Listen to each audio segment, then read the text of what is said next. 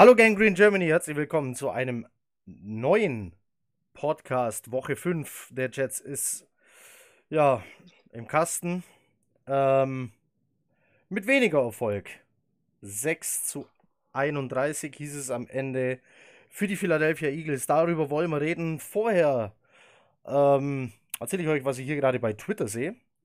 Wenn ihr das hier hört, könnte sich Sam Donald gerade auf dem Weg zu seinen nächsten Bluttests befinden. Sollte er am Dienstag von den Ärzten für das Spiel freigegeben werden, wird er starten. Soweit Adam Gaze zu den Medien. Ja, dann wollen wir doch mal hoffen, dass das klappt. Also Dienstag, weiß ja nicht, wann ihr das hört. Es ist bei uns jetzt Montagabend bei dieser Aufnahme. Dienstag geht es also wieder zu Bluttests, Ultraschall.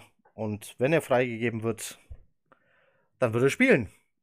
Gegen die Dallas Cowboys. Dazu kommen wir aber im Laufe der Woche noch. Äh, wir planen natürlich wieder Crossover-Podcast. Ähm, mit Marco. Marco habe ich kennengelernt auf der Kickoff-Party der Footballerei schon lange Dallas Cowboys-Fan, war sofort begeistert von der Idee. Der checkt noch seinen Schichtplan und dann wollen wir hoffen, dass das funktioniert. Mit mir machen das hier heute Red Zone Freddy ist mit dabei, Knut aus dem Keller und im Breast Cancer Awareness Monat Outfit Kevin mal wieder bei uns zu Gast. Ahoi. So, ist, Ke ist Kevin, ist, äh, ist äh, nicht Kevin, ist Knut aus dem Keller so, so ein Nickname wie Red Zone Freddy oder?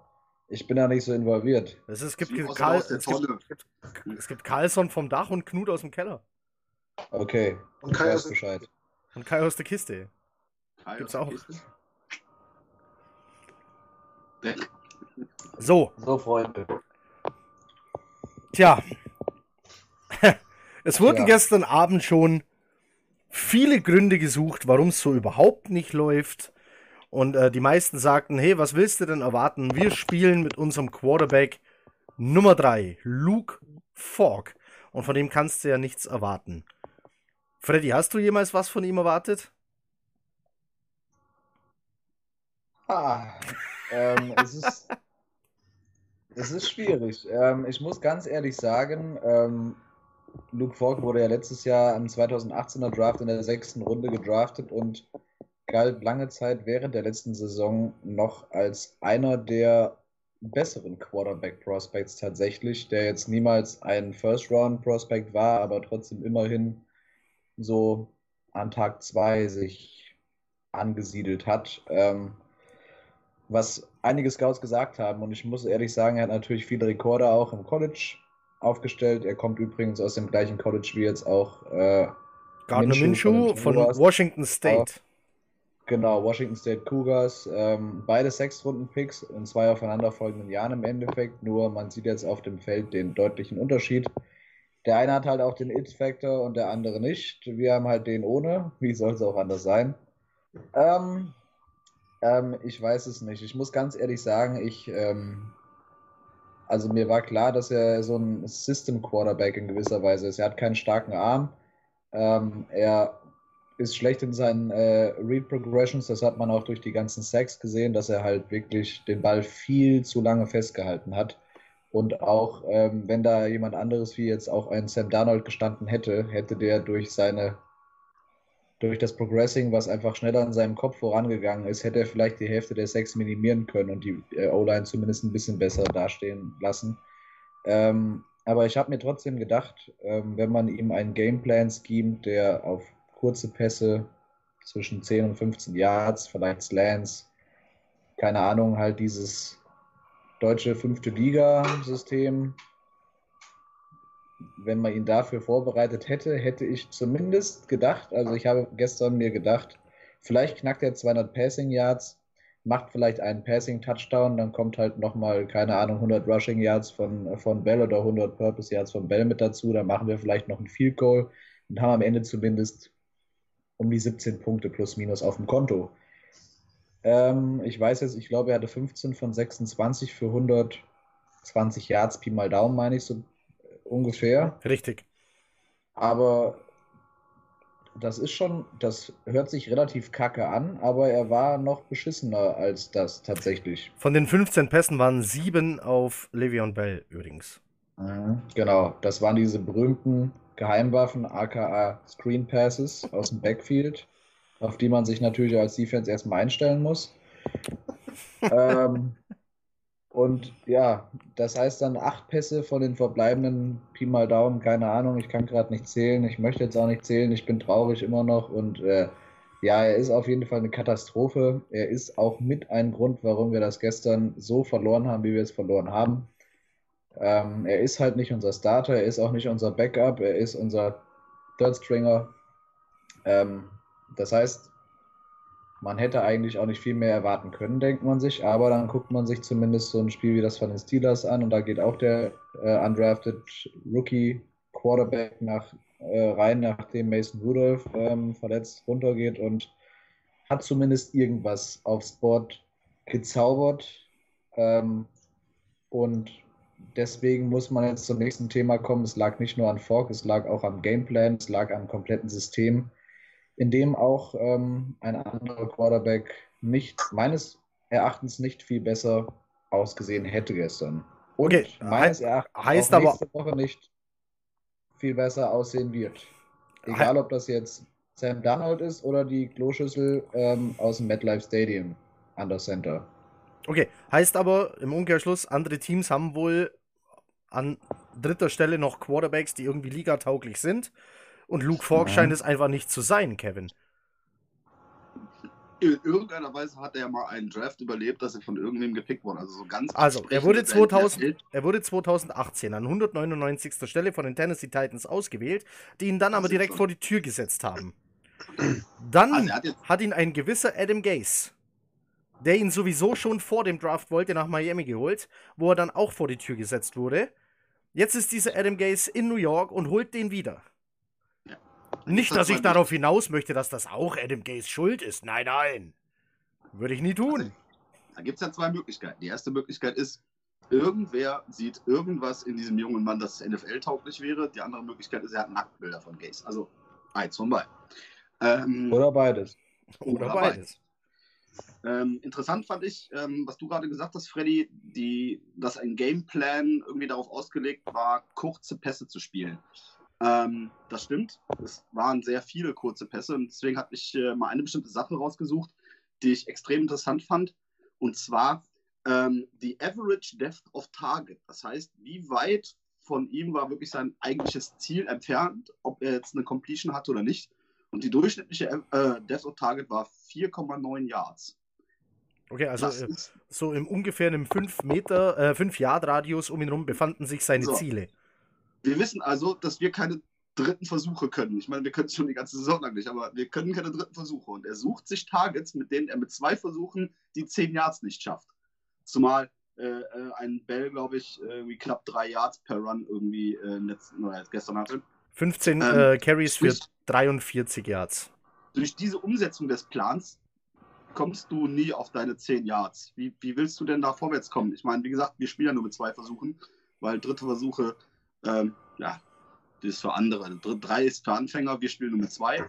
Ähm, aber das kann nach dem Schemata schon gar nicht so richtig funktionieren. Jetzt weiß ich natürlich nicht, ob man ihm nicht zutraut, einen Ball weiter als fünf Meter zu schmeißen. Ähm, dann stelle ich jetzt wieder die Frage zurück, ob das NFL-tauglich ist. Aber dass er bei ähm, 26 Versuchen im Durchschnitt wirklich nur einen 5-Meter-Radius an Pass abdecken will, oder das sein Wunsch ist oder der Gameplan ist, das fand ich halt extrem schwach und ähm, deswegen sah man so viele Seitenquerpässe nach außen zu Bell, der natürlich wieder in den, in den äh, Receptions und äh, Touches, die er hatte, ach, jenseits von Gut und Böse war ähm, im Vergleich zum Rest des Teams. Ja, der, der, versucht natürlich trotzdem mit jedem Ball, den er kriegt. Ähm, Im ersten. Quarter waren es alle. versucht er natürlich irgendwas draus zu machen. Freddy hebt die Hand. Ich möchte nur einen ganz kurzen, äh, eine ganz kurze Sache dazu sagen. Ähm, er hat, Kevin, du hast recht, er hat eigentlich fast nie tiefe Pässe über 15 Yards äh, versucht, sag ich mal. Aber die wenigen, die er versucht hat, waren so absolut scheiße. Er hat einmal, ich weiß, die eine Interception, die dann, das war so, äh, die wurde getippt und dann intercepted, aber das war Quadruple Coverage. Das war in vierfache Coverage, schmeißt er dieses Ding rein. Hat er wirklich gemacht. Das war äh, die, äh, von Thomas der getippte Ball.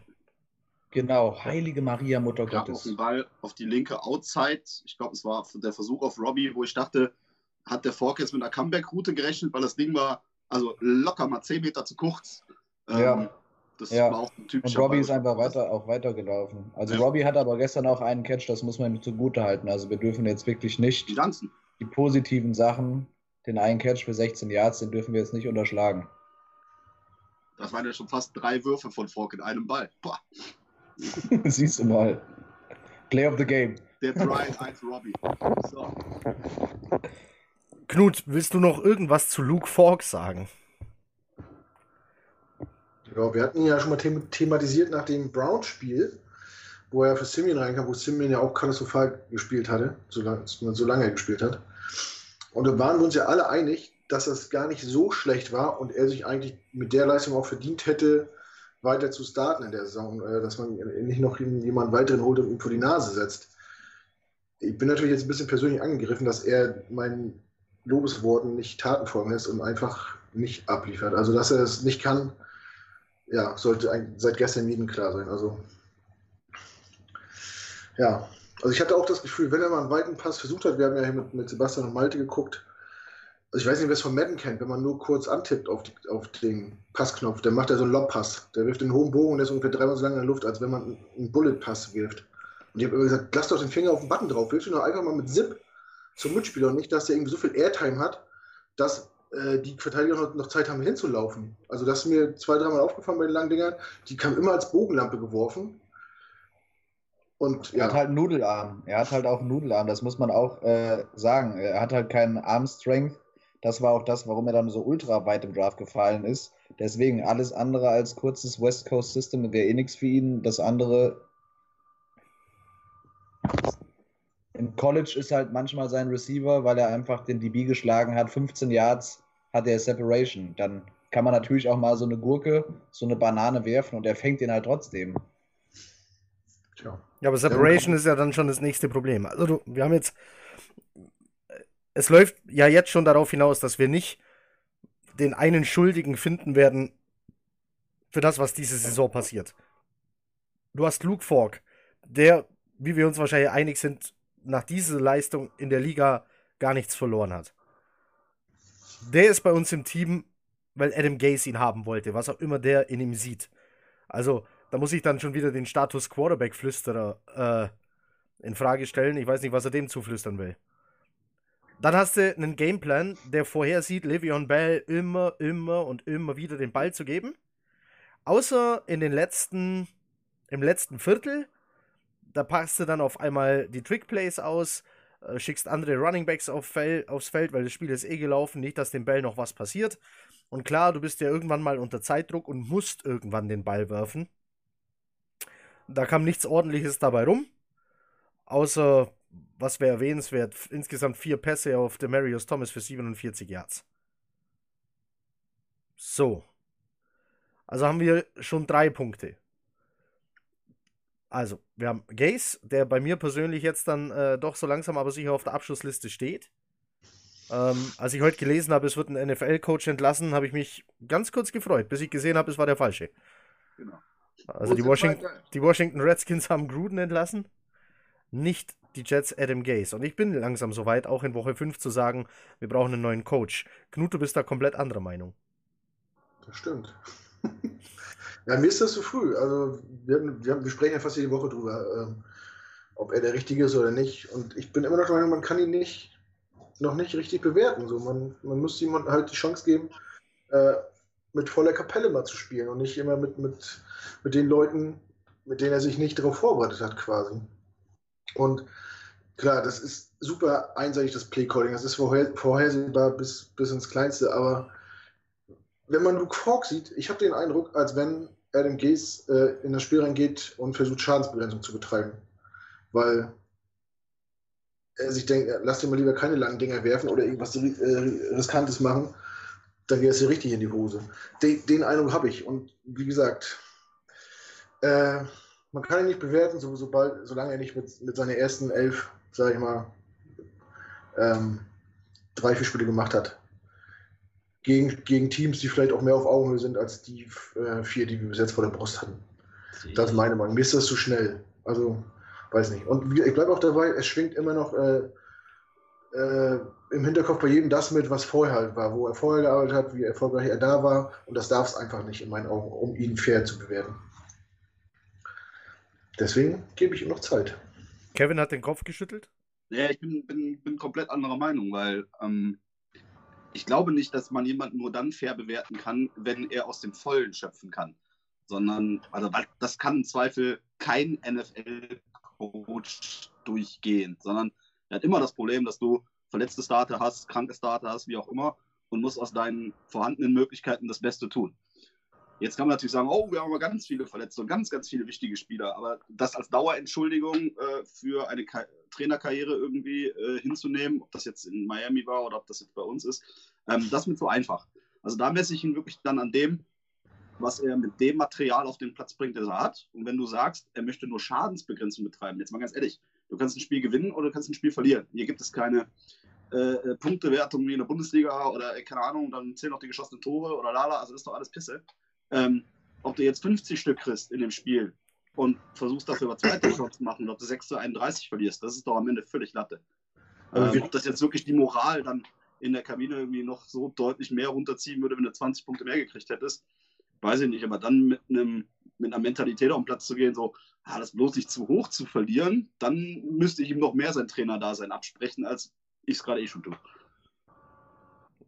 Ja, das ist natürlich die Möglichkeit, ob äh, Adam Gays Möglichkeiten auch die gleichen sind wie von einem anderen Coach. Ausgerechnet ich äh, werde ihn jetzt kurz verteidigen. Oder ich lasse es Freddy machen, äh, indem ich sage, Freddy, wir haben ja schon das Problem, wenn bei uns einer verletzt ist, dann du hast ja gar nicht äh, die Tiefe im Kader, um irgendjemanden adäquat zu ersetzen. Das ist auch jedes andere Team hätte. Ah, guck dir, bei Philadelphia fallen drei Cornerbacks aus, davon hast du jetzt, okay, es war gegen die Jets, äh, hast du jetzt nicht viel gemerkt. Also die können das besser kompensieren lass bei uns drei Cornerbacks ausfallen. Dann kannst ja, du da drei Verkehrshütchen Auf einer Ebene reden. Wieso redest du denn vom Super Bowl-Champion von vor zwei Jahren? Dann dreht doch mal auf einer Ebene Giants, Bengals, keine Ahnung was, äh, Cardinals auf der Ebene. Was passiert denn bei denen, wenn bei denen äh, sechs, sieben Leute wegbrechen, als ob die das auffangen könnten? Und ich kenne die verletzten Situationen der Teams jetzt auch nicht gerade. Und nein, sie stehen auch nicht gut, aber sie spielen deutlich besser, als wir es tun. Also die versuchen ja wenigstens Football zu spielen. Ja, die Bengals haben gestern dran gerochen. Am Ende des Tages haben sich die Cardinals durchgesetzt. Aber auch die, die Giants, die haben jetzt schon einen Sieg eingefahren und sahen zeitweise gegen Minnesota zeitweise auch gar nicht so scheiße aus. Die versuchen Football zu spielen. Ja, also das war schon, fand ich, eine andere Qualität als bei uns gestern. Die spielen auch alle mit dem Starting Quarterback. Hm. Naja, Daniel Jones Starting Quarterback. Also, naja, Erstrunden-Pick. Und oh, offensichtlich, oh, und er schlägt sich besser als ein Dwayne Haskins, tatsächlich. Also ich glaube, Eli hat die ersten Spiele nur gemacht, weil man noch ein bisschen Respekt zeigen wollte und ihn nicht gleich an Woche 1 auf die Bank setzen wollte. Dafür kam der Wechsel auch zu früh. Wenn, das, wenn das wirklich der reale Starter äh, hätte sein sollen. Denke ich. Na gut, jetzt hast du also einen Quarterback, der sowieso schon wenig kann. Und dann wird der arme Junge auch noch neunmal zu Boden gedrückt. Zehn. Zehn. Na, na eher neun. Die äh, zehnte, äh, äh, den zehnten Sack hat Fails eingesteckt. Ah, okay. Entschuldige. Die Gold äh, also eher nur neun. Und dann ging es für ihn, äh, dann ging es für ihn raus ins Zelt. So, nach neun Sacks kann man das mal machen. Freddy, O-Line, haben die es verlernt? War das totale Arbeitsverweigerung? Äh, reden wir hier von einem Blocking-System, das gar keiner verstehen kann, auch nicht Typen, die schon Jahrzehnte in dieser Liga spielen? Oder ähm, was läuft falsch? Ich äh, muss ganz ehrlich als allererstes mal sagen, ich bin kein O-Line-Experte, ähm, aber weiß. unabhängig davon, was, was äh, zum Beispiel Per auch gesagt hat, ähm, dass äh, man anhand der Linemen, sowohl die Linemen als auch zum Beispiel Blocking Titans, immer direkt sehen kann, welches System wir gerade, welche Formation wir gerade haben. Das ist problematisch, weil wenn das jemand ich nenne uns jetzt mal Laien, wir sind keine Laien, wir sind schon, ne, aber Se Se Semi-Pro. Se Se Semi-Pro passt perfekt. Ja, Auf jeden jetzt Fall. Wenn wir das schon sozusagen ähm, aus der Entfernung sehen, dann sieht das auch sowohl der Defensive Coordinator, dann sieht das auch der gute Defensive Lineman und die Eagles haben gute Defensive Linemen und dann sieht das vielleicht auch der undrafted Free Agent Eagles Linebacker. Das, die spielen alle ihr Leben lang Football und können das dementsprechend dann sehen. Das ist Punkt eins, ähm, dass man das schon irgendwie vor dem Snap teilweise sieht, dass es vielleicht ein Lauf wird oder ein Pass, dass sie dann sozusagen dann auch noch ihre eigenen Defensive Adjustment, Adjustments machen können. Punkt zwei, ähm, dass wie gesagt Falk viel zu lange den Ball festgehalten hat und dass einige Sacks, zum Beispiel auch dieser Strip-Sack von Scandrick, der dann in die Endzone getragen wird, so Sachen gehen halt wirklich auf seine Kappe, weil er hatte teilweise auch, dann wäre es halt irgendwie so ein Dump-Off-Pass für zwei, drei Yards gewesen, aber er hätte halt den Ball losbekommen oder schmeißt ihn halt irgendwie ähm, out of bounds, was auch immer. Aber ähm, das ist halt das, dass er nicht von A nach B nach C das sozusagen schnell verarbeiten kann, was ein NFL-Quarterback schaffen muss. Du brauchst nicht den stärksten Arm, du brauchst nicht die beste Mobilität, du musst einfach ein Spielverständnis haben und äh, vom Kopf her vor allem auch schnell sein und das hat er einfach nicht. Das war Punkt 2. Punkt zwei. Punkt 3, ähm, Chumay Doga als Right Tackle hat ganz ordentlich ausgesehen, wurde aber natürlich auch einige, Maß, einige Male ordentlich äh, penetriert. Das kann man im ersten Career Start gegen eine gute Defensive Line passieren. Ähm, ich weiß nicht, Brian Winters finde ich eigentlich immer noch mit am ordentlichsten, aber ist halt maximal average. Ryan Khalil wurde jetzt ja von irgendjemandem äh, gepostet, dass er sich von Spiel zu Spiel steigert, von ultra kacke zu kacke zu jetzt vielleicht fast nicht mehr ganz so kacke, aber halt immer noch kacke. ähm, ja, dann Simile hat nicht gespielt. Alex Lewis hat auch einen ganz guten Job gemacht, aber der ist ja eigentlich auch nur Backup. Und dann Calvin Beecham, finde ich, ist fast noch die größte Frechheit. Der Typ, da könntest du einen Feuerhydranten hinstellen oder so eine Wasserboje. Auf, über seine Seite kommen wirklich innerhalb von, nach, bevor der Snap überhaupt in den Händen des Quarterbacks war, war der Defensive Lineman praktisch schon in Falks Gesicht. Und da muss man Falk jetzt mal zugutehalten, dass da auch ein Aaron Rodgers, ein Drew Brees oder was weiß ich was auch ähm, nicht unbedingt super, super viel hätte rausholen können. Wenn man direkt so eine Pranke im Gesicht hat und äh, den eigenen Offensive Lineman noch in sich reingedrückt bekommt, der auch nochmal 150 Kilo wiegt und an dem du erstmal irgendwie dich vorbeischlängeln musst, dann muss man das halt auch mal irgendwie äh, mit als Argument nennen. Ähm, ich weiß es ehrlich gesagt nicht, wie das mit der O-Line ist. Es kann natürlich sein, dass es halt aufgrund dieser Formation, was ja auf das Spielsystem von Gates wieder zurückfällt, dass es daran liegt. Aber die Line ist auch einfach, bis jetzt auf Idoga ist die Line relativ alt, mit jemandem, der schon retired war. Simili, der ständig verletzt eigentlich ist und ich denke mal eigentlich seit Anfang an auch eine Verletzung mit sich rumschleppt, ähm, ist auch schon über 30. Beecham ist über 30. Ähm, ja, es ist natürlich nicht alt, vor allem Offensive Linemen spielen ja wie Jason Peters von den Eagles auch noch mit, mit an die 40. Aber ähm, das sind natürlich dann auch Talente, die über diese ihre 20-jährige Karriere eigentlich den, die Messlatte immer hochsetzen. Und wir haben halt einfach so, ja, so dahergelaufene Starter. Die wären bei keiner anderen Mannschaft momentan, wäre da irgendeiner von uns Starter. Das muss man sich immer vor Augen führen auch bei, oder vielleicht bei, ich sage jetzt mal bei 80, 90 Prozent der anderen Teams, die von der, äh, vom Ranking ungefähr mit uns vergleichbar sind, äh, wird da keiner von unseren Spielern starten. Und das muss man sich einfach mal vor Augen führen. Und da müssen wir gar nicht erst von den guten Teams anfangen. Und äh, demnach, ähm, ja, es ist äh, mit die wichtigste, man sagt ja immer, Football wird in den Trenches gewonnen. Das muss man jetzt einerseits unserer O-Line ähm, sozusagen zum Vorwurf machen, andererseits unsere D-Line ähm, hat auch viel zu wenig Druck natürlich auf den gegnerischen Quarterback ausgeübt. Ich halte Wentz auch nicht für den absoluten Heilsbringer und was man sich einfach mal ganz klar vor Augen führen lassen muss, ist das, ich habe gestern geschrieben, 28 von 32 Teams hätten den Eagles gestern wahrscheinlich den Arsch versohlt weil die Eagles waren gestern nicht gut drauf.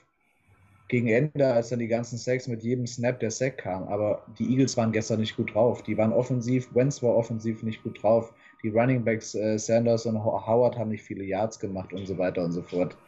Die hätten den Arsch voll bekommen von anderen Teams und gewinnen trotzdem mit 25 Punkten Differenz gegen uns. Auch wenn wir von mir aus mit 22 äh, Third-Stringern spielen, ist das trotzdem unterirdisch. Und äh, demnach muss man halt jetzt vor allem, also das ist vielleicht ein bisschen weit hergegriffen, aber in der Offseason muss auf jeden Fall schon jetzt Priorität Nummer eins sein, dass man die Trenches verstärkt. In erster Hinsicht die Offensive Line auf jeden Fall. Ich denke mal, Stand jetzt muss schon der erste Pick von uns auf jeden Fall ein Offensive Lineman sein. Da wird wenig dran zu rütteln sein. Das ist keine sexy Position und ich äh, hätte auch gerne einen supergeilen Wide Receiver One, aber was ist denn? Ich weiß es nicht. Kevin, was ist los? Du wackelst die ganze Zeit an deinem Tisch und dann sagst du, da ist nicht dran zu rütteln. Also das war äh, das, das Klopfgeräusch, äh, das äh, die Zuhörer gerade gehört haben, war wohl äh, Freddys wütendes auf den Tisch klopfen. Ich habe den auf meiner, auf meinem äh, Oberschenkel habe ich meinen Dings stehen. Ich besitze auf ist dem nicht Sofa. dran zu rütteln. Also- Aber unabhängig davon äh, wollte ich nur sagen, äh, das sollte auf jeden Fall schon jetzt als Priorität mit sich herauskristallisieren. Und ich denke mal, Douglas wird das auf jeden Fall auch gut angehen, weil er hat jetzt auch schon in der Offseason mit dem Khalil Signing zumindest versucht, dann Schritt in die richtige Ri- Richtung zu gehen. Bei den Eagles, die haben auch eine gute Offensive Line, da hat er viel reingesteckt mit. Und demnach, ja, ich denke, die Offensive Line ist kacke. Äh, ist below average, ist äh, vielleicht äh, Bottom 3. Das gibt sich nicht viel bei den Kack-Teams, sag ich mal. Da ist mal hier und da in der einen Woche mal ein bisschen besser, mal ein bisschen schlechter. Aber die O-Line ist auf jeden Fall ein Grund, warum wir dieses Jahr auch nicht nichts holen werden. Auch nicht mit Darnold. Also- Hot Take. Jetzt, oh Gott, jetzt werden mich alle unter den Bus werfen. Jesus Christus. Na, wir können ja mal, wir können ja mal äh, hier mit Zahlen um uns werfen. Also vor dem Spiel hatte die Philadelphia Defense 3 Sacks in allen Spielen. Also in ihren vier Spielen 3 Sacks. Dann kommen die gegen uns und allein Graham macht 3. Die machen 10 insgesamt. Ja, da, da stehen schon mit Typen wie im Graham, einem Cox natürlich, da stehen schon Maschinen in dieser D-Line. Das ist vollkommen klar. Aber dass eine Defense, die mit 3 Sacks in vier Spielen geglänzt hat, dann daherkommt und zehnmal unseren Quarterback umnietet. Einen davon vielleicht, ja, ich weiß nicht, wie die medizinische Untersuchung von Luke Fogg überhaupt ausging dann. Aber wer weiß, was der sich abgeholt hat. Ähm, das, ist- das ist natürlich schon stark. Du warst vor dem Spiel die O-Line, die an Platz 27 gerankt war. Und die drittbestbezahlte der Liga. Ähm, jetzt hat unser Basti ja schon mal gesagt, er sieht da nächstes Jahr fünf andere Typen stehen. Kevin, ist es nach dem Spiel vielleicht sogar notwendig, also dass du da komplett aufräumst? bin jetzt auch kein Profi, was O-Line betrifft und was die Alternativen in der O-Line betrifft, vor Dingen nicht. Ähm, wobei ich glaube, dass wir von dem 27 mit dem Spiel gestern nochmal deutlich runtergerutscht sein dürften. Also, ähm, ich meine, äh, in keiner Kategorie, die mir auch nur einigermaßen einfallen würde, würde ich sagen, haben wir gestern äh, gute Leistungen gebracht, die uns irgendwie da nach vorne treiben würden. Ob Sebastians These am Ende des Tages stimmt, dass wir fünf neue da haben werden, ähm, ja, hängt wie immer davon ab, äh, was gibt der Markt her, sowohl im Draft als auch in der Free Agent und ähm, was kannst du da ähm, tatsächlich akquirieren? Jetzt war natürlich, ich glaube, die Rechnung von Sebastian, wenn ich das richtig im Kopf hatte, ging davon aus, dass wir mit Alex Lewis und mit Edoga quasi aus den eigenen Reihen schon mal zwei von fünf stellen. Ähm, mit Harrison gegebenenfalls, je nachdem, ob er sich entwickelt, wie er sich entwickelt, schon drei von fünf quasi im Ach Kader du haben. Scheiße. Oh Gott. Ähm, und dann noch zwei und dann noch zwei dazukommen müssten. Ich glaube, so war die Rechnung grundsätzlich, dass du nachher von fünf auf fünf kommst. Niemand sagt, dass das Oh besser ist. Gott. aber Du hast halt fünf andere. Was, Ähm, äh, Freddy, was, äh, was stört dich daran? Ich will da nur sagen, dann haben wir nächstes Jahr genau die gleiche Scheiße. Also original. Idoga ist ein, ist, denke ich mal, kann wirklich guter Swing Tackle Backup werden, sowohl für Right als auch Left Tackle. Alex Lewis ist ein Backup. Jonathan Harrison ist ein Backup. Das sind drei Backups. Wenn wir diese drei äh, dann aufstellen, Ach du Scheiße. Du, Kann dazu Ja, das war- mehr sagen. Das war Ich sachlich ich erklärt. die Also, These von Sebastian, ich glaube, wie er es hergeleitet hat, tatsächlich erklären. Ähm, ich glaube auch am Ende des Tages nicht, dass das die, die O-Line ist, die du die fürs nächste Jahr wünschst, weil ob die jetzt tatsächlich eine Steigerung zum, zum diesjährigen wäre, weiß ich nicht. Was mich die ganze Zeit beschäftigt, was mir durch den Kopf geht und wo ich die Frage noch nicht so wirklich äh, mir beantworten kann, ist die Tatsache, ähm, wir haben doch personell auf der O-Line eigentlich gar nicht wirklich viel ausgetauscht, beziehungsweise äh, im Zweifel zum äh, Ende der letzten Saison hin versucht zu verbessern durch Assembly und Khalil. Also der Versuch der Verbesserung war da. Wenn die, das letzte Jahr schon schlecht war, verstehe ich nicht, warum die auf einmal offensichtlich alle verlernt haben, wie man O-Line spielt, weil es sieht zumindest optisch dieses Jahr einfach noch deutlich schlimmer aus, als es letztes Jahr war. Ähm, du hast Spiele gehabt, hat Sam glänzen können hinter der O-Line. Natürlich A, wegen seiner eigenen Fertigkeiten, aber B, weil er auch halt einfach ein bisschen mehr Zeit hatte als das, was wir jetzt zum Beispiel gestern, aber auch den Rest äh, der jetzigen Saison schon gesehen haben. Und da verstehe ich einfach nicht, wie die gleichen Leute, ja, vielleicht in einem anderen Scheme oder in einem anderen äh, designten Play, aber irgendwie, warum die so viel schlechter performen, jetzt habe ich mir nicht jedes Einzelstat angeguckt, aber ähm, in der Gesamtheit schlechter performen, dass wir ähm, rein optisch so viel schlechter spielen als letztes Jahr. Ich verstehe es nicht. also sind grundsätzlich ist, grundsätzlich ist so einem O-Line-Spiel. Du machst entweder äh, Man-Block, ja, das heißt 1 gegen 1. Da stellst du dann ganz oft noch einen Tight End hin, der sich um den Edge Rusher kümmern soll. Oder der dann äh, den Tackle nach außen lässt und sich äh, woanders äh, kümmert, wo Not am Mann ist. Hauptsache es steht 1 gegen 1. Oder du hast Zone Blocking, was nichts anderes ist als Zone Defense. Jemand läuft in deine Zone, also block den. So, und was musstest du sehen? Diese Woche jetzt nicht gegen die Eagles, aber die Woche davor zum Beispiel. Vier Leute, vier Defense-Spieler kommen an gegen fünf O-Liner und die O-Liner gehen zu dritt auf einen. So, das ist ja äh, weder Man noch Zone, sondern Quatsch. So, die, Frage ist, die Frage ist, wer hat es ihnen erzählt? So, jetzt steht da in der Mitte ein Center namens Khalil. Ja, es mag sein, dass der abgebaut hat. Es mag sein, dass der langsam alt wird und vielleicht in Rente hätte bleiben sollen. Ist okay. Aber der hat doch nicht das Zählen verlernt. In den zwei Monaten, die er auf dem Sofa saß. Okay, waren länger als zwei Monate, aber. Ne, ihr versteht, was ich meine. Osemele Ja. dasselbe, ja? War mal ein Top Guard, hatte dann eine Verletzung, dann ging es ein bisschen bergab, ist okay. Aber auch der kann doch nicht zählen verlernt haben. Und jetzt ist die Frage, steht das Problem wieder an der Seitenlinie? Wir haben Frank Pollack als O-Line-Coach. Dem sagt man nach, er hätte aus der Dallas O-Line das gemacht, was sie heute ist. Das sei jetzt mal dahingestellt. Also entweder hatte der einfach Personal, die verstanden haben, was er von ihnen will, oder er war es gar nicht. Anders kann ich mir das nicht mehr erklären. So, und dann hätte man schon ein zweites Problem an der Außenlinie. Also aus meiner, nein, das ist meine Meinung. Stehe ich damit alleine da? Knut.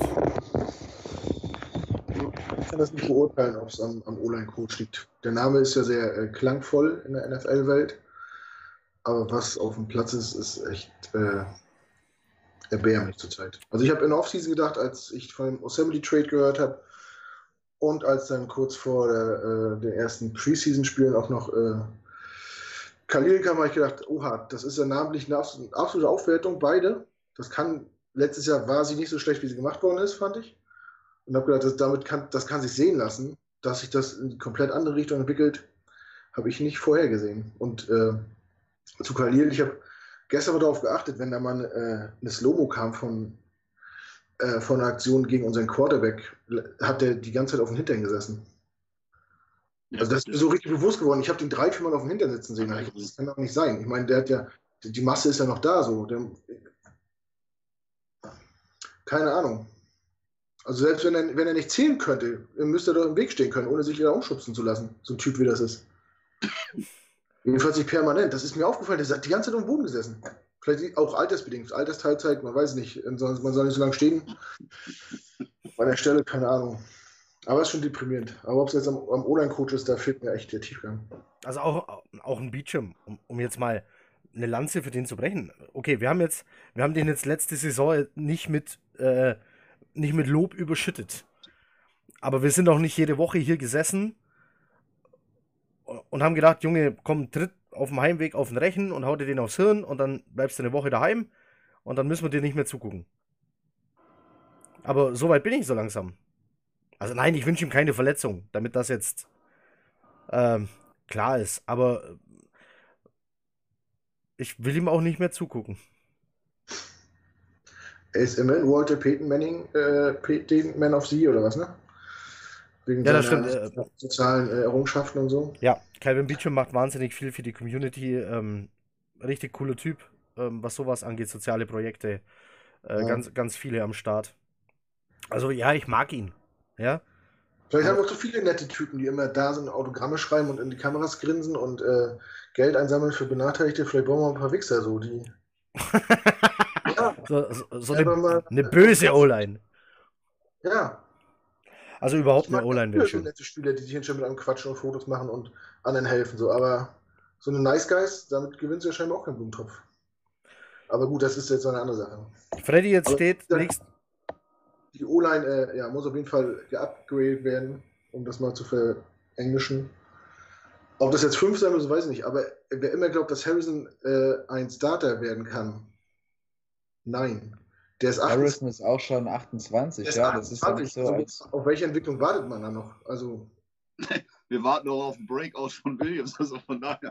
also meine kurz Hoffnung sind, dass, warten. äh, sind, dass Family irgendwann nochmal äh, in seiner alten Form findet. Und ja, Idoga könnte, glaube ich, mittelfristig ja, vielleicht den Sprung schaffen. So. also auf dem, Ansonsten- auf dem Jungen wollen wir jetzt mal noch gar nicht rumhacken. Ähm, äh, erster Einsatz als Starter, dann gegen diese D-Line. Ich glaube, dafür hat er sich gar nicht so kacke geschlagen. Also, Mhm. Ähm, da kannst du hoffen, dass das besser wird. Ähm, außerdem ist er flexibel, weil er auf beiden Seiten spielen kann. So einen kannst du eigentlich fast immer brauchen und sei es nur für die Tiefe im Kader. Für die Tiefe im Kader haben wir ja schon mal das Problem, wir haben es gerade angesprochen, die, die wir haben, sind alle alt und dahinter kommt nicht viel. Weil, ich weiß nicht, ob es jemand von euch im Kopf hat, wie lange McKechnie keinen O-Liner gedraftet hat.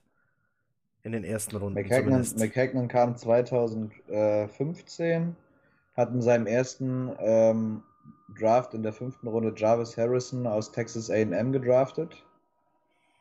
Ähm, und Brandon Shell hat er ja auch gedraftet, hat er hochgetradet. Also er hat einen Future äh, Viertrunden-Pick für einen Fünftrunden-Pick in dem, dies, demjenigen Draft 2016 war das Ja, ich meine auch. getradet. Tra und dann ähm, war jetzt bis Chuma Idoga gar nichts O-Line-Technisches dabei, also drei. So, und jetzt brauchst du dich nicht wundern, dass der auf einmal da stehst und sagen musst, äh, scheiße, wir haben keine O-Liner. Wenn du, wenn du und nicht. der erste, Jarvis Harrison, der hat nie ein Spiel für die Jets gemacht, der wurde direkt nach der ersten Offseason entlassen. Also zwei in fünf Drafts, kannst du sagen, in fünf Jahren. So, und deswegen sind auch späte Draft-Picks wichtig. Und sei es nur, dass du die da hinten hinsetzt, ein, zwei Jahre lernen lässt und dann sind die vielleicht gar nicht so kacke, wenn du sie brauchst. Genau. Aber so jemanden Das hatten wir ja gar nicht. auch die Geschichte, warum ich einen sehr großen Wert auf den Draft lege. Weil die Jets haben, seitdem ich sie wirklich intensiv seit 2012 und auch bestimmt schon davor, das Problem, dass wir viel zu wenig Homegrown Talent haben. Wir haben jetzt einen CJ Mosley, der überragend ist. Der bekommt aber auch in den fünf Jahren 85 Millionen. Wir haben einen, äh, ja, wir haben einen beschissenen Kack Cornerback One, der pro Jahr im Schnitt 17 Millionen verdient und Kacke aber ist, was ein Riesengriff ins Klo war. Aber wir holen praktisch diese wichtigen Positionen, wie jetzt zum Beispiel den Cornerback, holen wir in der Free Agency für einen Arsch voll Kohle. Genauso wie für die O-Line haben wir auch für die, für die, fürs Defensive Backfield, also für Cornerbacks, haben wir genauso wenig getan. Wir haben Adams und May in Runde 1 und 2 damals geholt, 2017, und der Rest war eigentlich auch immer Runde 4 abwärts. Ich glaube, Justin Burris war mal 2015 oder 16 Runde 4. Und so jetzt dann Derek Jones, äh, Jeremy Clark, das waren sechs Runden Picks. Jetzt dieses Jahr Blesson Austin, sechste Runde. Das ist halt die Sache. Wir haben viel zu wenig Homegrown Talent, wir haben schlechtes Scouting gehabt, ähm, wir haben schlechtes Drafting gehabt. Und wenn du halt ähm, darauf Wert legst, wie zum Beispiel auch ein, ein Douglas und die Eagles hatten relativ viele Draftpicks immer pro Jahr.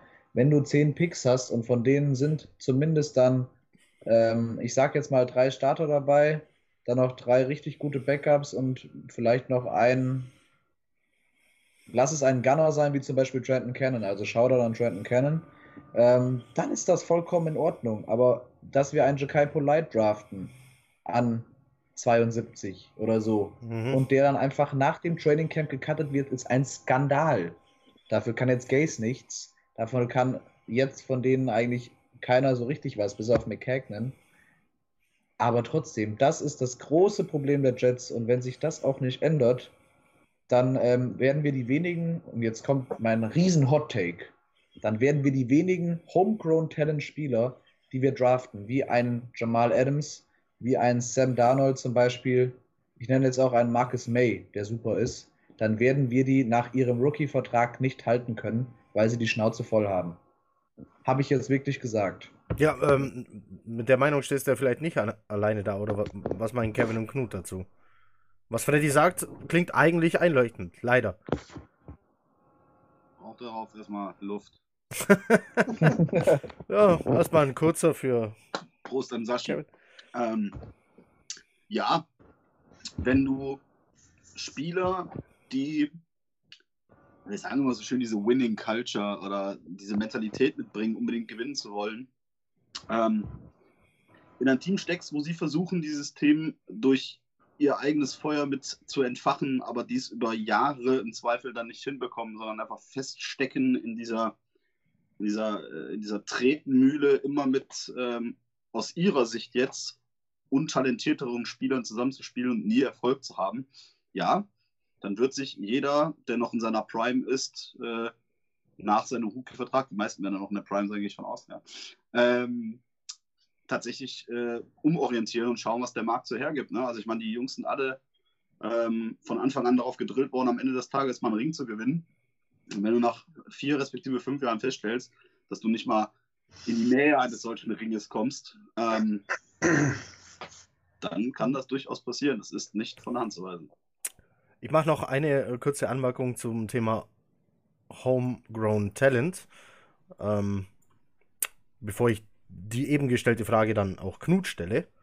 Und zwar, wer den Touchdown der Jets gestern gesehen hat, der hat gesehen, war ein Trickspielzug und da bekam Smith den Ball. Die Sache lief also daraus hinaus, dass du die ganze Defense auf die rechte Seite schickst oder von der Defense aus gesehen nach links und läufst dann diesen Endaround auf die andere Seite rum und machst den Touchdown. Jeder, der die, den 40-Yard-Dash in unter 5 Sekunden läuft, hätte diesen Touchdown machen können. Auch ein Dortch, Auch- auch ein Dortch oder ein Burnett. Den Touchdown gemacht hat ein gewisser Smith, den man vor zwei Wochen von irgendeinem Practice Squad geholt hat. Wohl Während. ein Gays Guy, ha? Hä? Wohl ein Gays Guy, ja? Wohl ein Gays Guy, hä? Wieder so einer. Aber es ist, äh, es nimmt nur das auf, was Freddy gerade angesprochen hat. Ja. Du schickst solche. Leute weg und holst dann jemanden für den Spielzug, den jeder hätte machen können. Also ich nicht, ich schaff die 40 Yards nicht in, unter 5. Ich würde sagen, das ist jetzt aber. Also, unter 6 vielleicht. die Herleitung zu machen, ist jetzt schon so ein bisschen Illuminaten-Style. Es kommt nicht mal- es kommt nicht mal- Verschwörungstheorie, Aber Es kommt nicht mal von mir. Das, die Info habe ich gestern als Sprachnachricht direkt nach dem Touchdown von Peer bekommen. ja, okay. So, das Ich war habe mich nur, ja ganz einfach gefragt gehabt, wie, wie, wie standen eigentlich die Quoten auf einen Touchdown von Winston Smith so? das wäre auch interessant gewesen, ja? Ich glaube, da hätte man gut absagen können. So, Gut, da ich, kein, da ich der Adam Gaze Offense keinen Touchdown zugetraut habe, hätte ich nicht drauf gewettet, aber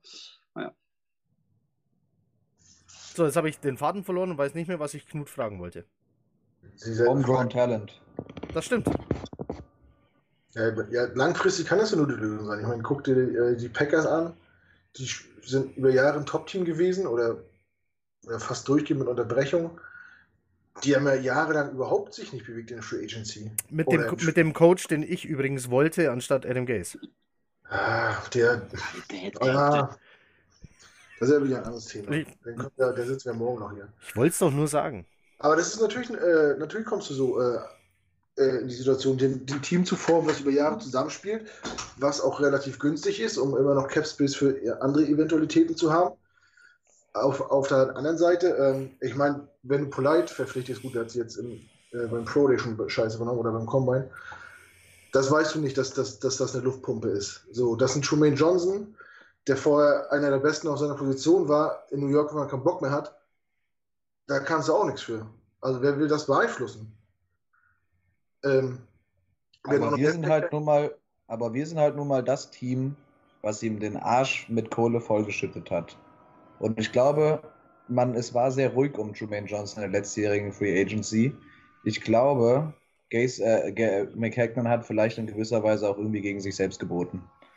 Ähm, da hat man ganz wenig von gehört und auf einmal, weil wir waren ja auch so ruhig bis zu dem Zeitpunkt und auf einmal kam der Vertrag. Aber ich wollte dich nicht, unter nicht unterbrechen, Brudi, tut mir leid. Fahren Tut mir total leid, Mann. Ja.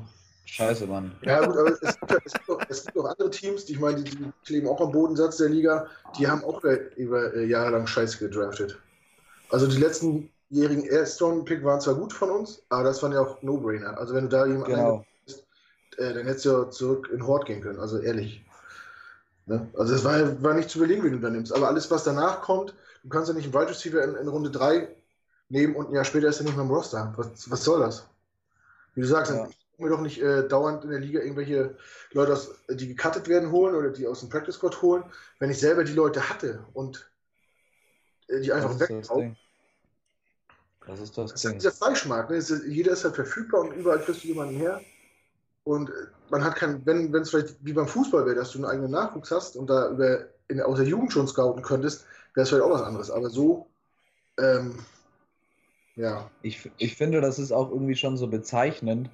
Ähm, ich bin ja auch selbst so ein Fan, wenn irgendwie irgendwo ein Spieler ge, ge, ähm, gewaved wird. Das heißt, dass er theoretisch geclaimed werden kann von einem anderen Team.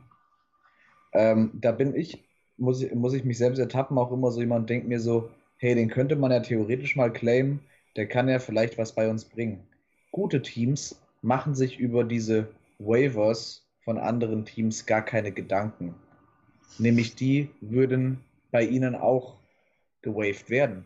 Das ist halt die Sache. Selbst der, der die, diese Roster-Bubble-Player, die von 40 bis 53, Nummer 40 bis 53, sagen wir mal, die sind von anderen, denken wir, vielleicht sind die bei uns noch Gold wert und andere Teams befassen sich noch nicht mal mit denen. Das ist halt irgendwie so der Unterschied. Das ist halt, ähm, dieses System ist auf jeden Fall im US-Sport überragend. Das, äh, da stehe ich hundertprozentig dahinter. Es macht auch einen Großteil für mich persönlich aus, warum ich diesen ganzen Sport, nicht nur die NFL, sondern auch die NBA, was auch immer, aber vor allem die NFL, weil es sieben Runden gibt, ähm, richtig gerne mag. Und ähm, jedes Team hat im Endeffekt über Längen, kurz oder lang, ähm, auch durch diese Cap-Space-Restriktionen, wie es anders ist als im europäischen Fußball zum Beispiel, sollte jedes Team ungefähr den, die gleichen Rahmenbedingungen haben, um über kurz oder lang oder mittelfristig zumindest ein erfolgreiches Produkt auf das Feld zu bringen. Und das macht ein Team, was aus der Stadt schlechthin in den USA, dem Markt schlechthin in den USA kommt, wie die New York Jets seit 2011 nicht mehr. Und das ist vollkommen desaströs und nicht zu dulden, meiner Meinung nach.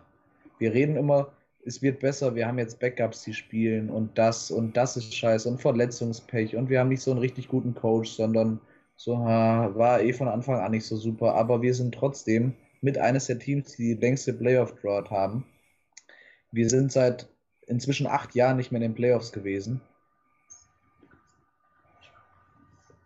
Ich weiß nicht mehr, was ich dazu noch sagen soll. Ich bin selbst einer, der sich jede Woche motiviert und ich habe immer Bock auf Jets Football und ich liebe dieses Team mit meinem Herzen und ich werde immer Bock haben, aber ich frage mich manchmal wirklich, wo dieser blinde Optimismus von vielen Leuten herkommt. Dieses Team muss für mich jetzt erstmal wieder zeigen, dass sie auch nur ein bisschen Herz und ein bisschen Taktik und ein bisschen Sportsgeist haben, bevor ich jetzt wieder sage, es wird besser. Verdammte Kacke nochmal. Das ist hier für mich wie, wie ein Beichtstuhl oder wie so ein, äh, wie so ein Seelenklempner, dieser Podcast. mein Gott, ey. Das Thema hatten wir schon mal Dauertherapie.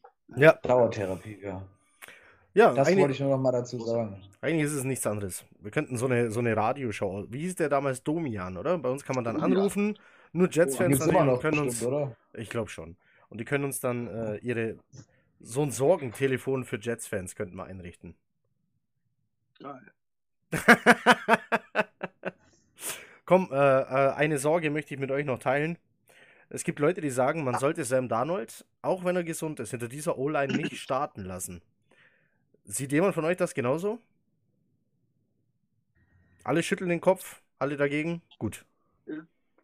Ähm, ich muss Ja. sagen, Freddy. ähm, Ich trinke nochmal. ich wollte, es geht schnell. Ich wollte einfach nur sagen, ähm, ich, äh, boah, ich weiß gar nicht, wie ich das jetzt sagen soll. Also, ich bin jetzt, ich bin jetzt kein, ich bin jetzt kein Doktor, ne? Also, ich bin ja Apotheker, das heißt, ich habe zumindest ein bisschen Ahnung davon. Aber ich würde trotzdem hinter so einer, wenn man dieses Problem, was jetzt inzwischen ja jeder mitbekommen hat durch die Medien, dass halt seine Milz angeschwollen ist und demnach halt nicht so, so ist, wie sie sein soll und als Organ vielleicht nicht so funktioniert, wie sie sein soll. Und ähm, es ist halt trotzdem immer noch ein Kontaktsport. Und ich habe gesagt, wenn Donald da gestern zehnmal auf den Sack bekommen hätte, wäre seine Milz wie eine Pinata explodiert. Da gehe ich stark von aus. Ähm, ich halte es trotzdem für idiotisch, da jetzt zu sagen, man soll ihn nicht aufstellen, weil er ist zumindest der einzige Hoffnungsfunke, den auch zumindest ich und viele andere ja inzwischen noch haben und dann denkt, es wird besser und es wird auch besser werden. Ähm, es ist schwierig. Ähm, ich, wie wir auch schon gesagt haben, äh, Donald hätte viele Sex verhindert, trotz dieser Einschränkung, weil es schränkt ihn ja an sich nicht mehr ein. Man hat ja im Training gesehen, dass er wieder in seinem Movement ganz flüssig ist. Ähm, ja, ich denke, es muss, wenn jetzt, wie Weiko gesagt hat, am Dienstag die Tests positiv sind, dann muss er auf jeden Fall starten. Ähm, man muss jetzt irgendwie versuchen, nochmal da ein bisschen Feuer reinzubekommen und äh, er ist auch hart im Nehmen und die Ärzte, die wissen auch, was sie tun, die würden ihn nicht clearen, wenn es kein, wenn es noch irgendeine Randgefahr oder eine, also eine Gefahr gehen, geben würde. Das heißt, ähm, ich gehe davon aus, dass er nächste Woche gegen die Cowboys auf jeden Fall A spielt, B einige Male auf seinem Rücken liegen wird, mit ein paar Menschen auf sich drauf gegebenenfalls. Aber er wird es überleben. Und er sollte das auf jeden Fall spielen, weil er hat sich den Weg auch ausgesucht und äh, ach Gott, ich bin so traurig. Nächste Woche Sonntag dann auch, ähm, denn äh, ab heute dürfen ins aktive Roster gerufen werden Chris Herndon und Brandon Copeland. Also Copeland für die Defense, der hilft jetzt äh, Sam Darnold nur äh, sekundär. Aber Chris Herndon zurück, davon erwarten wir uns viel, oder Kevin?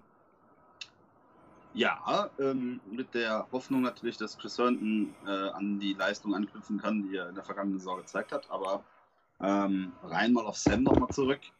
Ähm, was ich interessant finde, ist, Sam hat ein Spiel diese Saison gemacht. Das war gegen die Buffalo Bills.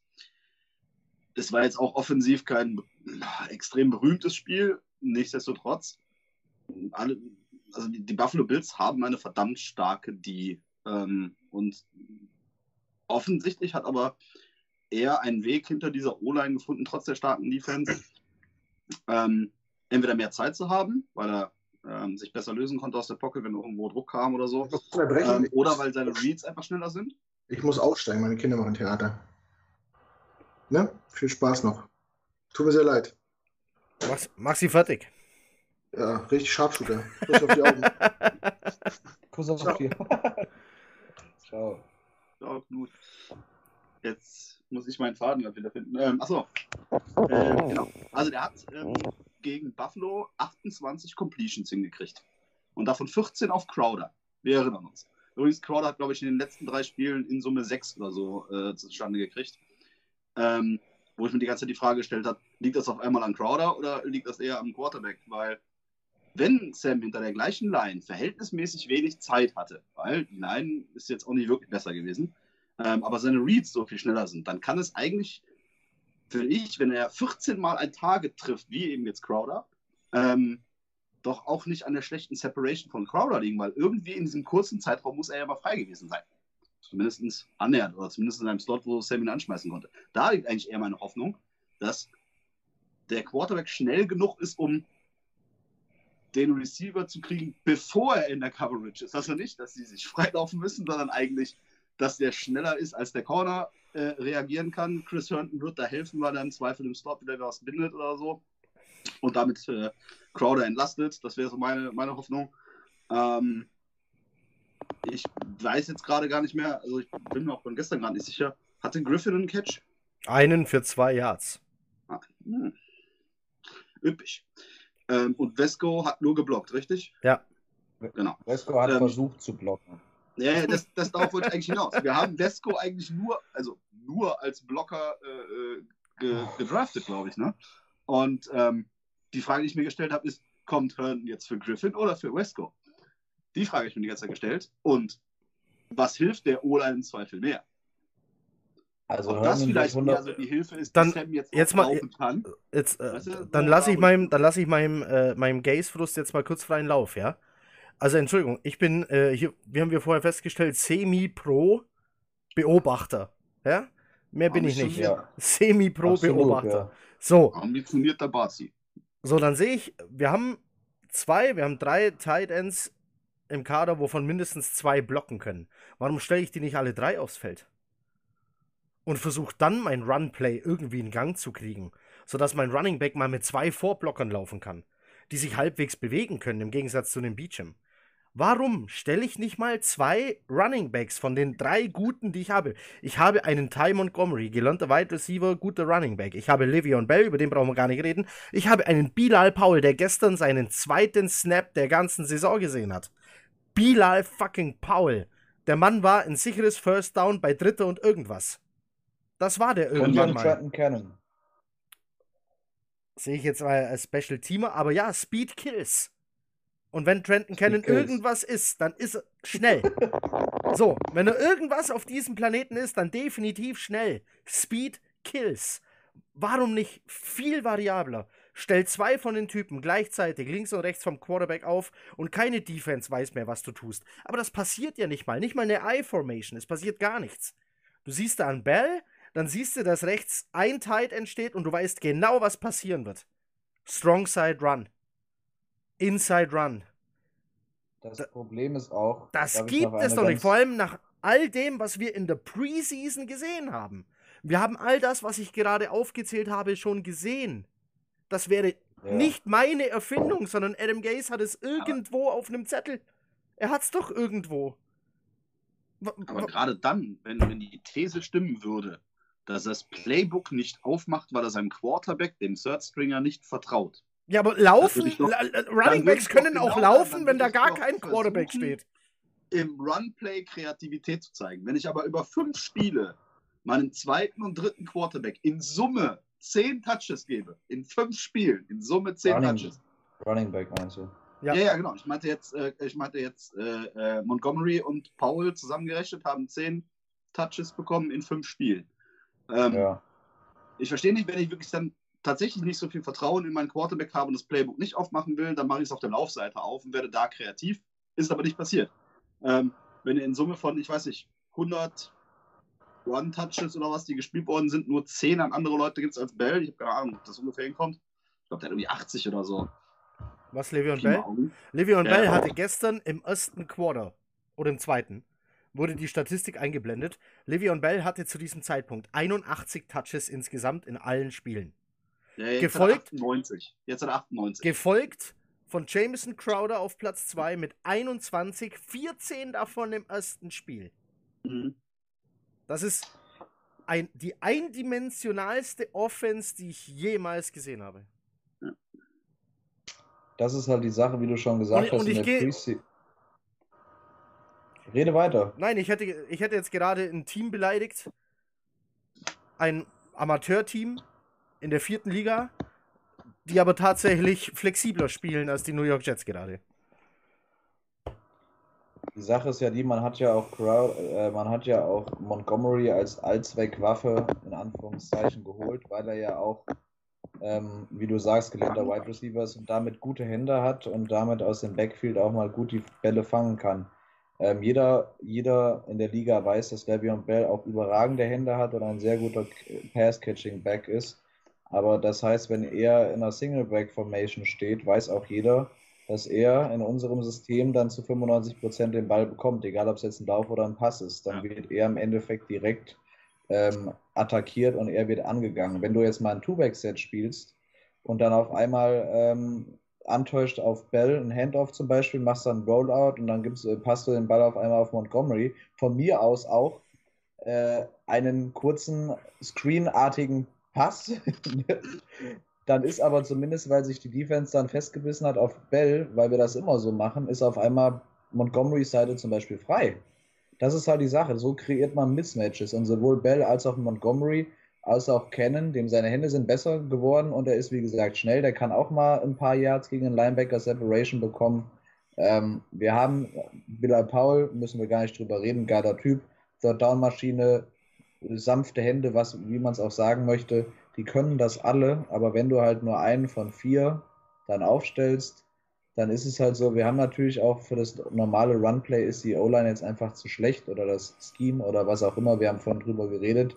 Da sieht man, dass auch ein Bell trotz seines ähm, ruhigen Laufstils und dann immer zu gucken, wo ist eine Lane, wo ist ein Loch, dass er halt wirklich immer nur seine zweieinhalb, 2,7, drei Yards, was ja. auch immer, genau, gibt es halt nicht. Aber da musst du halt dann in dem Kurzpassspiel mehr auf die Back, Running Backs und jetzt Betonung halt auf Plural gehen weil sonst ist es halt wirklich ähm, mit dem Kopf durch die Wand und äh, wir reden hier von der NFL. Selbst die schlechtesten Teams haben Spieler, die in äh, jedem, in jeder anderen Profiliga weltweit ja. Stars wären. Das muss man halt auch einfach mal so sagen. Wir, ich finde, das ist immer teilweise ein bisschen ähm, delusional von uns, ein bisschen respektlos von vielen Fans auch, ähm, wie viele Leute da in dieser Liga spielen und das, was man so als Bodensatzer vom Roster bezeichnet. Und im Endeffekt, das sind Athleten. Die sind stark, die sind schnell, die sind trainiert und so weiter und so fort. Und dementsprechend.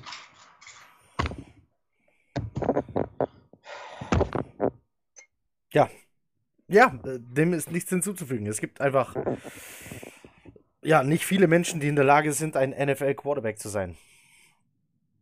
Im Idealfall findest du 32, dann ist jedes Team glücklich, aber nicht mal das funktioniert. So. Ja. Ja. Ja. Ja. Ich habe gerade übrigens nochmal geguckt. 98 Total Touches von insgesamt 162 des ja. Teams über fünf Spiele. Ja. Das oh, sind Freddy. deutlich über 50 Prozent. Deutlich. Was denn?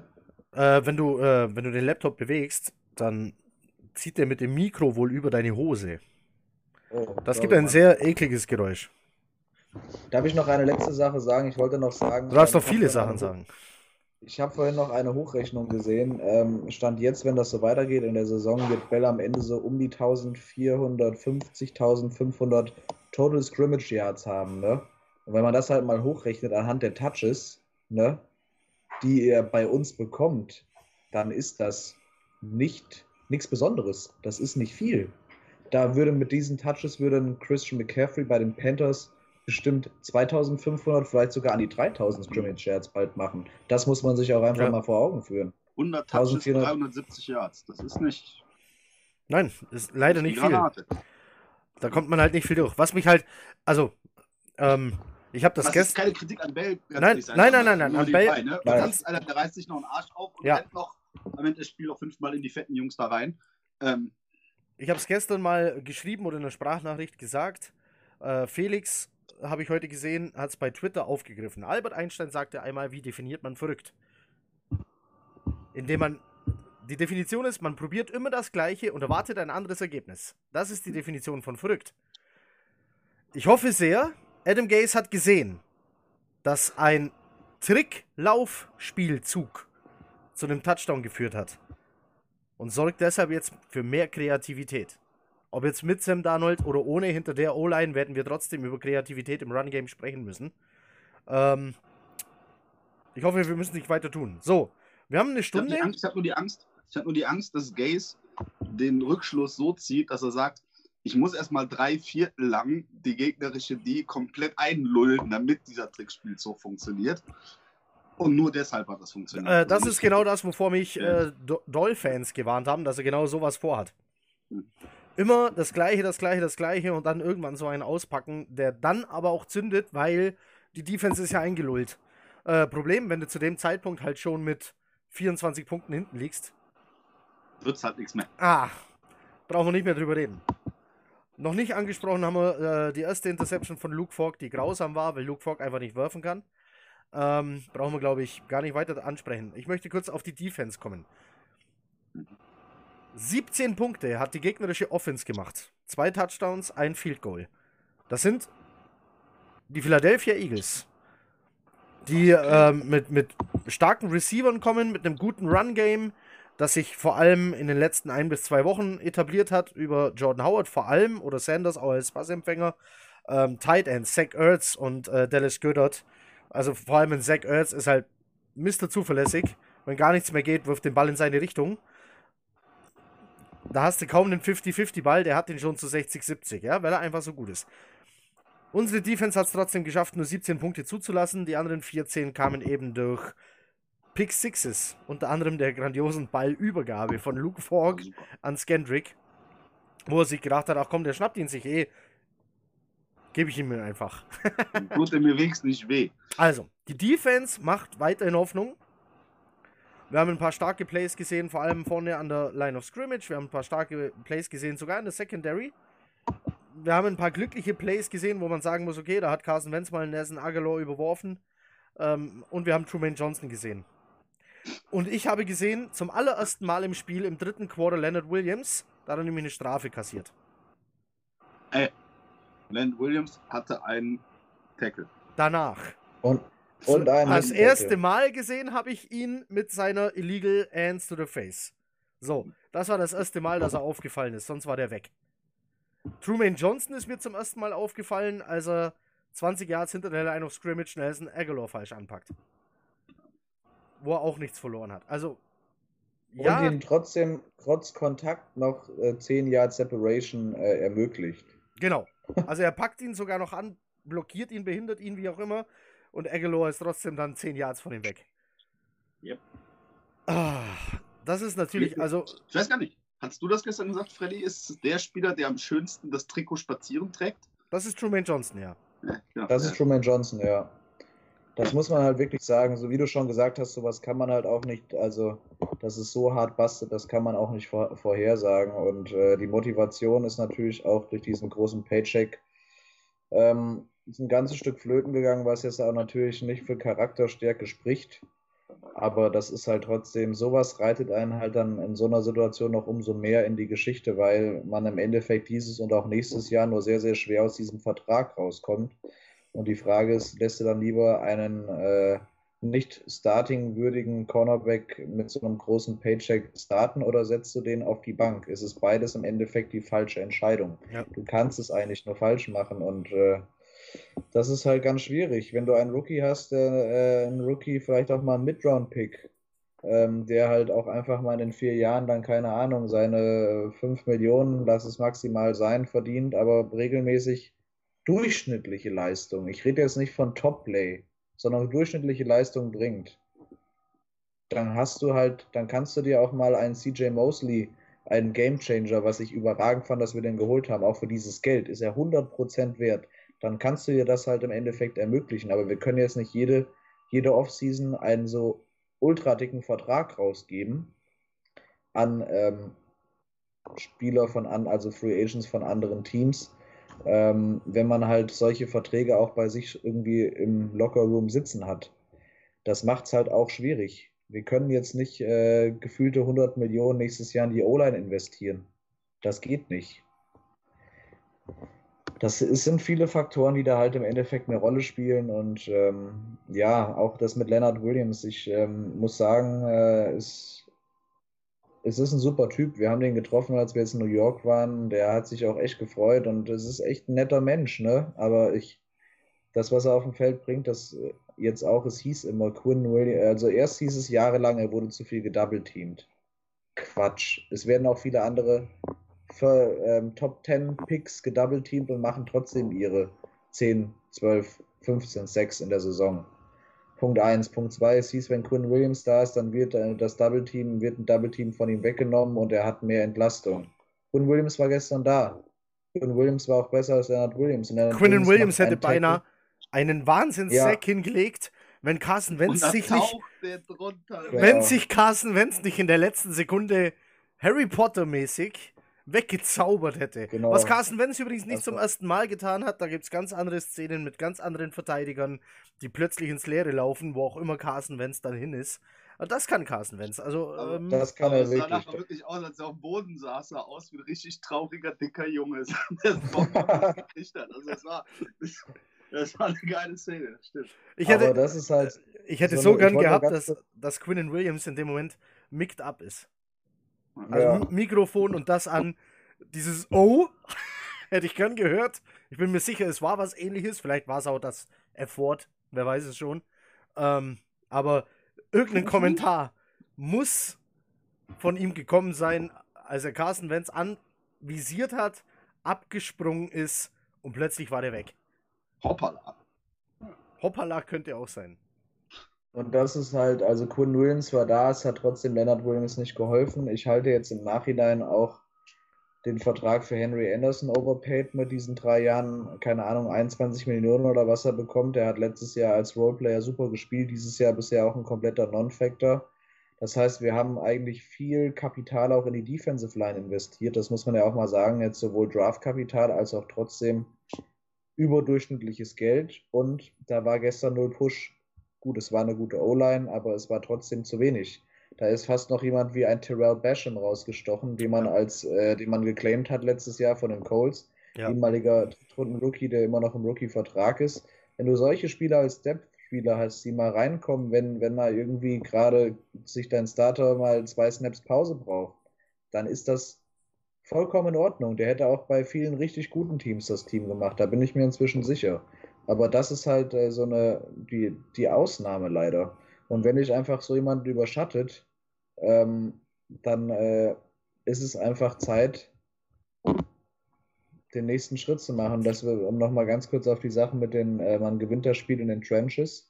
Und uns wurde jahrelang immer schon zu Zeiten von Wilkerson und Sheldon Richardson und so war die große und äh, Snacks Harrison, es war immer die große Stärke der New York Jets, die Defensive Line. Und ich finde in dieser bisher wirklich überraschend gut spielenden Defense der Jets mit diesem Verletzungspech ist die Defensive Line für mich fast noch enttäuschender bisher als die, als, ähm, die, als die schlechte Secondary. Und das finde ich halt, das finde ich schlimm. Weil die eine große Stärke, wo man sich in der Offseason niemals Gedanken gemacht hat, eigentlich großartig, ist auf einmal auch bei manchen Läufen, war auf einmal die Mitte offen. Das sind halt so Sachen, die, die, unsere D-Line ist keine Stärke mehr. Unsere D-Line ist average bis knapp drunter. Und wir haben einen dritten Pick, wir haben einen sechsten Pick da stehen und wir haben einen, der sieben Millionen im Jahr verdient. Also positiv hervorheben muss man wieder die Jungs dahinter. Äh, die, genau. Line, die Linebacker Cash, Cashman und Hewitt, die äh, genau. niemand geringeren als einen CJ Mosley und einen Avery Williamson vertreten sollen. Und also, was die sich, äh, die reißen sich mehr als nur ein Körperteil auf, um das hinzubekommen. Und machen das auch ganz gut. Hewitt auch in Coverage. Was mich gestört hat. So, Thema Mismatches wenn du einen Zach Ertz hast und du siehst den gegen einen Linebacker, der in der Coverage zwar okay ist, aber eben immer noch nur in Anführungszeichen ein Linebacker, wirfst du in seine Richtung. So kommt Zach Ertz dann auf 5 Receives für 57 Yards und einen Touchdown äh, über 21 Yards. Ähm, dazu Dallas Gödert, gut, wurde nur einmal angespielt für 11 Yards, aber auch da stand er gegen den Linebacker. Warum stelle ich nicht meinen Strong Safety permanent gegen den Tight End und versuche das zu unterbinden.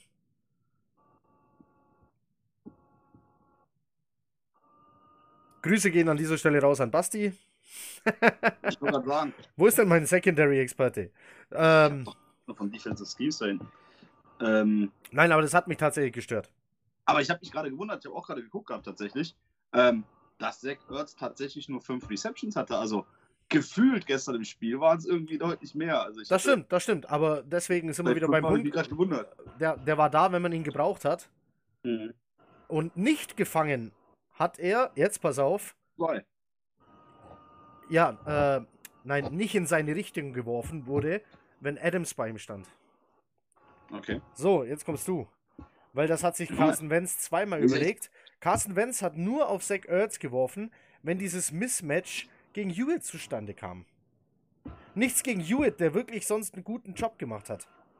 Aber Zach Ertz ist nun mal Zach Ertz und gegen so einen starken Receiving Tight End setze ich doch einfach permanent meinen Strong Safety ein und sag, mach den kaputt. Ah, nein, mach den Spielfluss kaputt, nicht den Mann. Ja. ja. Also, dass Greg Williams das nicht äh, äh, lesen kann, weiß ich nicht. Glaube ich nicht. Warum dann das nicht gemacht worden ist, weiß ich auch nicht. Ähm, viel mehr Anspielstationen, also ich meine, äh, Archie Jeffrey natürlich, klar, aber viel mehr hatten sie jetzt ja auch nicht. Miles Sanders halt als im, im Third oder Third Down oder was, aber ansonsten viel mehr Anspielstationen hatten sie ja gar nicht. Äh, ich kann dir nicht sagen, warum es taktisch nicht umgesetzt worden ist, tatsächlich Zach Ertz ähm, ja, auszuschalten. Bin ich der Falsche für. Klingt logisch, was du sagst. Also, ähm, in der Statistikseite. Prost. Ich, wollt, ich wollte auch noch zu der Defense drei, ich glaube, drei Sachen. Also eine negative Sache bei einem Play von, das war, glaube ich, von dem Running Back von Miles Sanders, ein relativ langer, äh, langer Raumgewinn. Da war ja einmal, wurde er gecovert von äh, Kyle Phillips. Das ist ein undrafted Free Agent Defensive End oder kann auch Defensive Tackle spielen. Da frage ich mich, wie man auf so einen äh, schnellen, wendigen ähm, Running Back wie ein Miles Sanders halt ein Defensive End in Coverage stellt. Deswegen gab es dann halt 30, 35, 40 Yards. Das war zwar die Ausnahme, aber ich meine so, das hätte auch die spielentscheidende Szene sein können. Ne?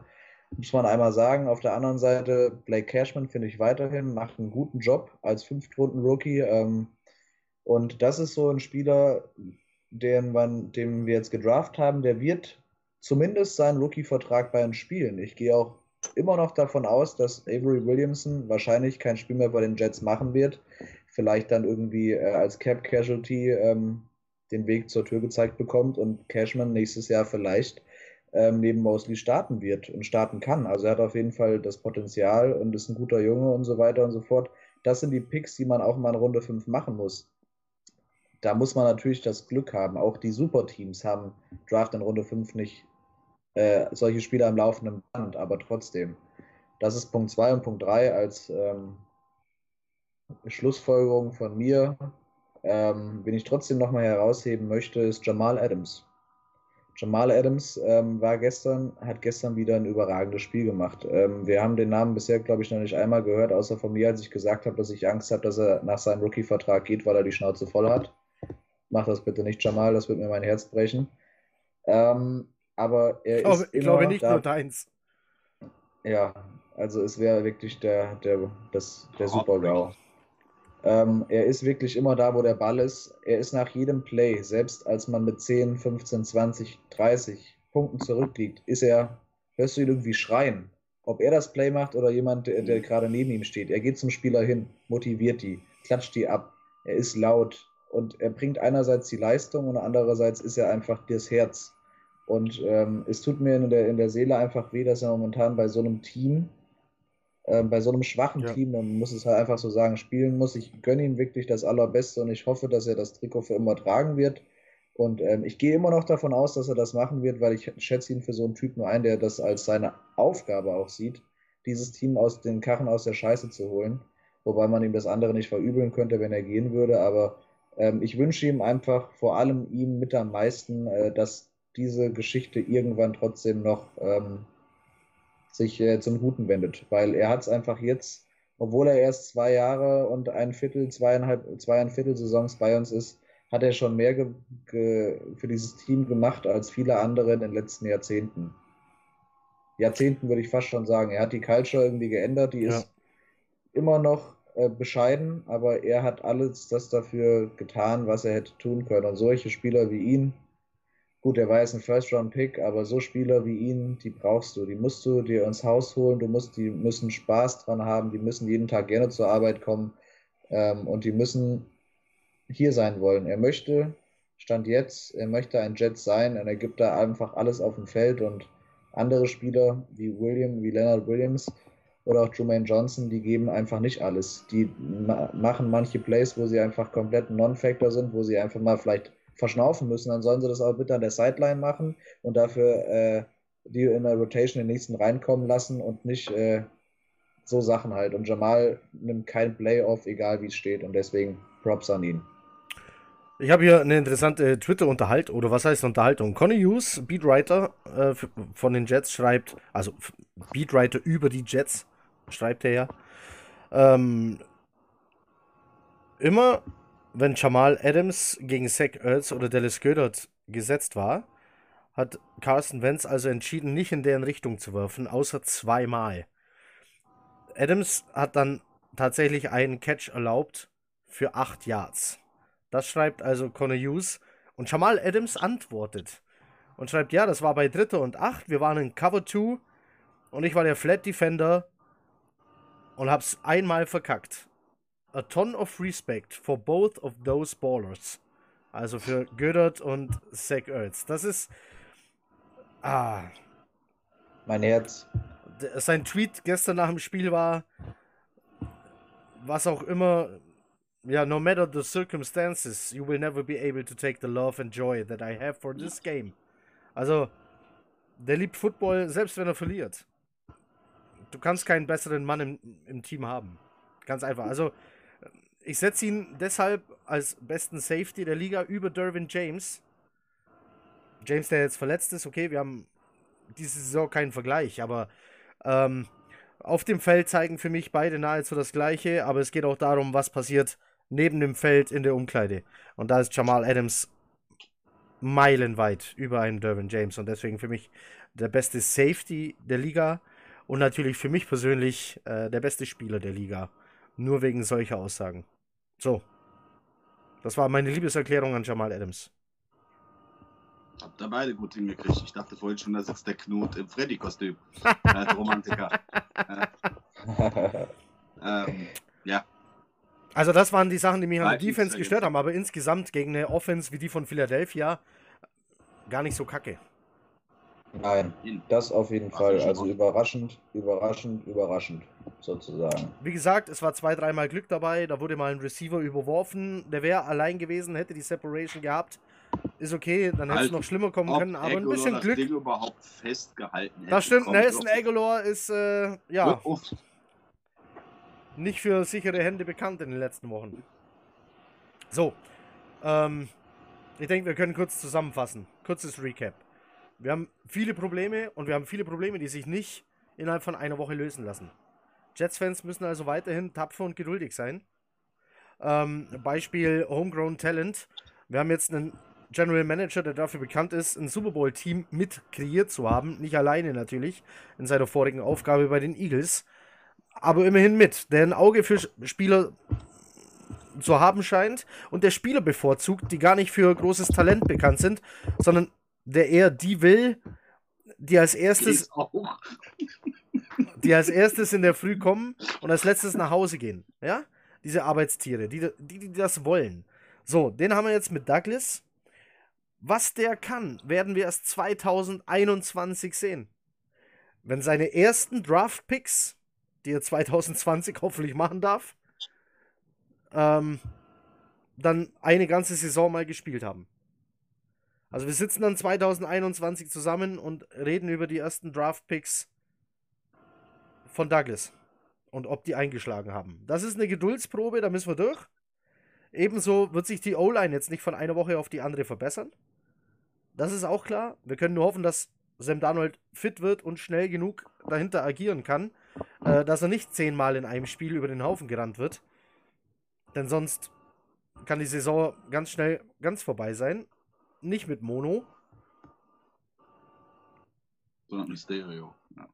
Sondern mit Stereo. Und dann ist die Frage, was kann Adam Gaze wirklich? Ich habe es gesagt, ich bin nahezu durch mit ihm. Von Offensive Mastermind und Quarterback Flüsterer sehe ich gar nichts. Ähm, Ball in jedem Spielzug den Ball zu geben, damit du keine Interception wirfst oder äh, irgendwas tust. Das ist, das habe ich gemacht, als ich mein allererstes Madden gekauft habe. Da habe ich meinem Running Back über den Ball gegeben, habe ich keine Interception geworfen. Ähm, aber gut. Ja. Vielleicht hat, er auch mal gehört, dass dieser Bell ganz gut sein soll. Vielleicht äh, hat auch Knut recht und wir müssen einfach abwarten, was mit der vollen Kapelle passiert. Es wird anderes wird uns nicht übrig bleiben, weil wir ja. werden diesen Schritt nicht gehen. Die äh, Redskins haben zwar ihren Coach entlassen, aber die sind äh, 0 und 5. Er ist jetzt in seiner sechsten Saison. Die waren, glaube ich, einmal in den Playoffs in diesen sechs Jahren und äh, haben auch ganz oft ganz schlecht ausgesehen und ähm, ja, werden dieses Jahr trotz äh, so oder so um den First Overall Pick ähm, äh, mitspielen. Ich bin mir nicht sicher, ob Dwayne Haskins äh, auch die Dauerlösung ist. Vielleicht Na, haben wir da ähm, Also Jahr diese Saison schon mal nicht, habe ich auch gerade einen Tweet gesehen. Äh, hier Interims Head Coach, jetzt finde ich ihn nicht mehr und habe deswegen äh, vergessen, wie er heißt. Ähm, muss eine Entscheidung treffen, wer sein Quarterback wird. Er wird sich äh, den Gesundheitszustand von Keenum und McCoy genau angucken und einer von den beiden wird es, aber Haskins wird es nicht. Das konnte okay. er schon mal sagen. Dann haben wir da vielleicht nächstes Jahr eine ähnliche Situation wie jetzt ähm, bei den Cardinals dieses Jahr. Wenn die mit dem ja. ersten, zweiten, dritten Pick sind, dann nehmen die vielleicht jemanden wie Tua, wenn er noch verfügbar ist. Und Haskins ist dann auch wieder äh, auf dem Trade Market, was auch immer, halte ich für persönlich für bekloppt. Aber man weiß es halt nicht. Die sind auch ein Team, also diese Franchise an sich das siehst du auch ganz oft im Internet, die sind scheinbar auch eine komplette desaströse Organisation, die Redskins dementsprechend. Ähm, wir werden in dieser Saison, wenn es nicht, wenn wir nicht in Woche 10 irgendwie äh, bei unserem Stadtderby, wo unsere Boys am Start sind, ey, wenn wir da nicht äh, mit 45 Punkten äh, von den Giants den Arsch voll bekommen in, im heimischen Stadion und dann 0 und 10 gefühlt stehen, dann werden wir Adam Gaze, nach vorne. dann wird Adam Gaze die Saison auf jeden Fall, ähm, denke ich mal, auf jeden Fall beenden und dann äh, sollte er aber, da ist die Tür, weil es wird nicht besser und äh, man muss halt sich einen Fehler eingestehen, so wie sich die Vikings eingestanden haben, nachdem sie fünf Runden Pick für Kare Wedwig getradet haben. Ähm, und der zwei, eine oder zwei Wochen in der Preseason kacke war, haben sie ihn halt gewaved. War halt kacke im Nachhinein, aber sie haben ihren Fehler sich eingestanden und das ist jetzt ein anderes Beispiel, aber man muss halt im Endeffekt, wenn man jetzt sieht, es ist nicht das Wahre. Donald ist jetzt noch jung, ähm, ist jetzt noch danach zwei Jahre plus das die 50-Year-Option in seinem Rookie-Vertrag.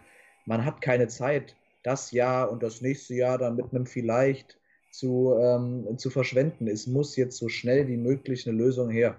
Und die ist meiner Meinung nach, nach nicht Adam Gaze und dementsprechend man sollte ihm auf jeden Fall aber auch eine Chance geben. Ich möchte nichts gesagt haben. Wir werden noch ein paar Wochen, Wochen wir, wir, werden noch ein paar Wochen über Adam Gaze reden. Trotzdem ein gutes Schlusswort. Wann auch immer ihr das hier hört, danke fürs Zuhören. Einen guten Morgen, einen guten Abend, eine gute Nacht oder was auch immer. Gehabt euch wohl. Wir hören uns wieder. Wir nehmen auf am Donnerstagabend, hoffentlich Crossover mit Marco von ähm, Dallas Cowboys Fan seines Zeichens. Und dann hört ihr uns eben am Freitag. Vielen Dank, macht es gut. Chat ab. Shut up.